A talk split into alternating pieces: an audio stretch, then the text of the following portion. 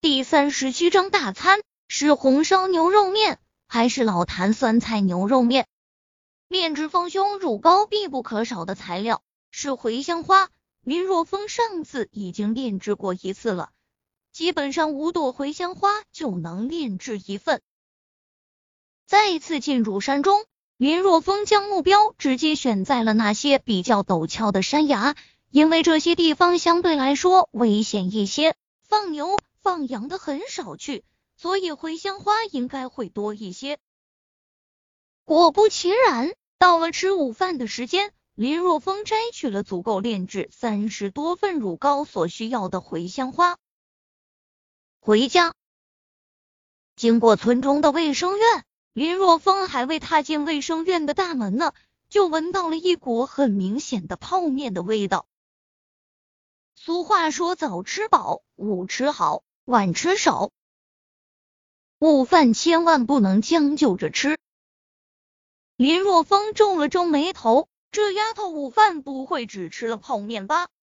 当林若风踏入卫生院的时候，也许是听到了脚步声，秦时运从里面的隔间里走出。你怎么又来了？秦时运本来颇为兴奋，以为有了第一个病人呢，结果一看是林若风。小脸顿时耷拉了下来，很是不爽的说道：“怎么，我不能来？”林若风撇了撇嘴，问道：“你吃饭了没？”“吃过了，吃了大餐，可撑死我了。”秦时运摸了摸小肚子，颇为回味的说道：“大餐是红烧牛肉面，还是老坛酸菜牛肉面？”林若风撇了撇嘴，说道。我离十万八千里都能闻到从卫生院飘出去的方便面的味道。谎言被林若风戳穿，秦时运俏脸顿时为之一红。我我减肥，所以就吃方便面，怎么了？秦时运脖子一梗，嘴硬的说道：“还减肥？看你瘦成这样，再减肥屁股就没了。”林若风伸手拉着秦诗韵说道：“估计你这种豪门大小姐就没进过厨房。走吧，以后你就去我们家吃饭，就多舔一双筷子而已。”虽然知道林若风是好意，但是他怎么觉得林若风一开口就这么欠揍呢？在林若风的拉拽下，来到林家，小风、诗韵，你们回来了。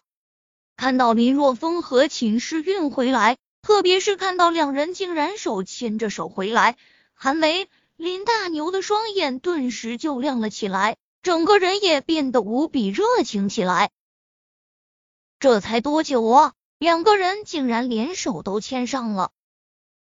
在小林村这里，风俗还是很保守的，一般男女牵手就意味着事情成了。本来。他们就对秦诗韵非常好，现在对待秦诗韵就更加的热情了。来，诗韵，坐。大牛啊，快去盛饭去。诗韵在卫生院工作了一个上午，肯定饿了。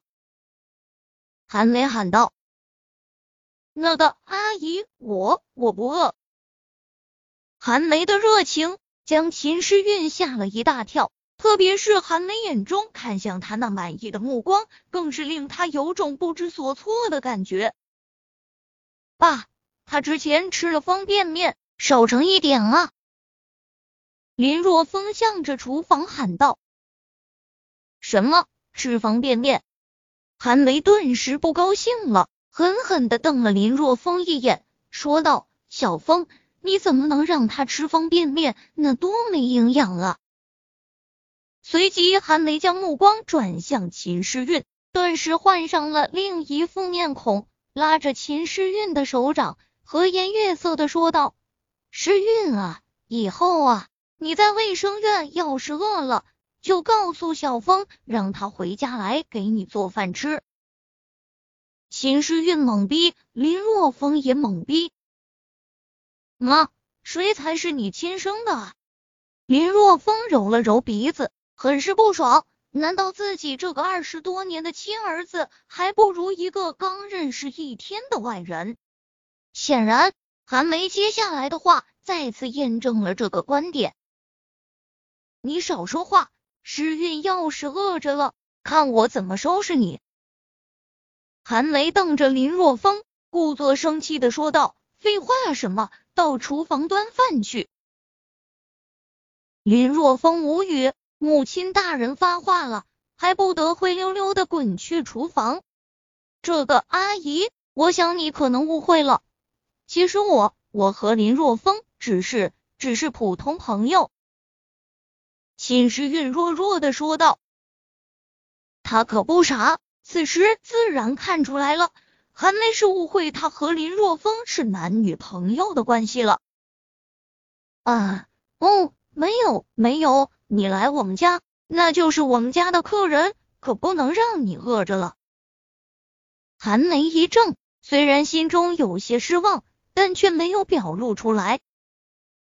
在他看来，秦时运都愿意给他儿子林若风牵着手了，在农村保守的风气下，那就是生米煮成熟饭，两人确定关系也是迟早的事情。他哪里会知道，在外面。现在就算是生米煮成爆米花，也不代表什么，就更不要说是简单的牵手了。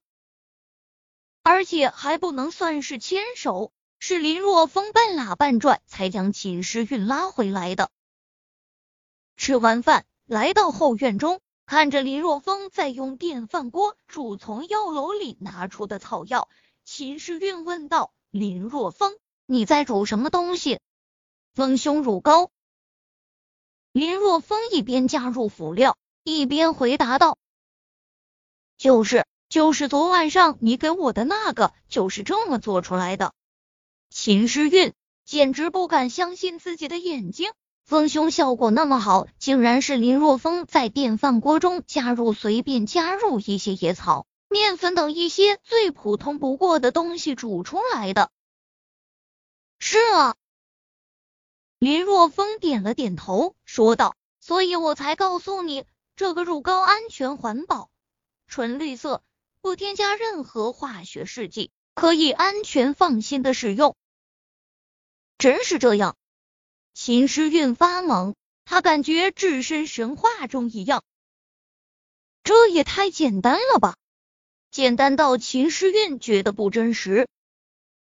如果真是这么做出来的。那这么一电饭锅不起眼的糊糊，可以卖上几十万啊！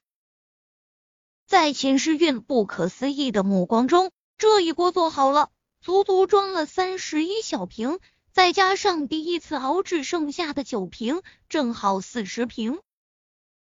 林若风已经想好了价钱，在如今丰胸最差也要一万左右的大背景下。他准备定价每一瓶两万元，他相信只要推广出去，肯定会供不应求的。每瓶两万，四十瓶就是八十万。想到这里，饶是以林若风的定力，他也有些激动起来。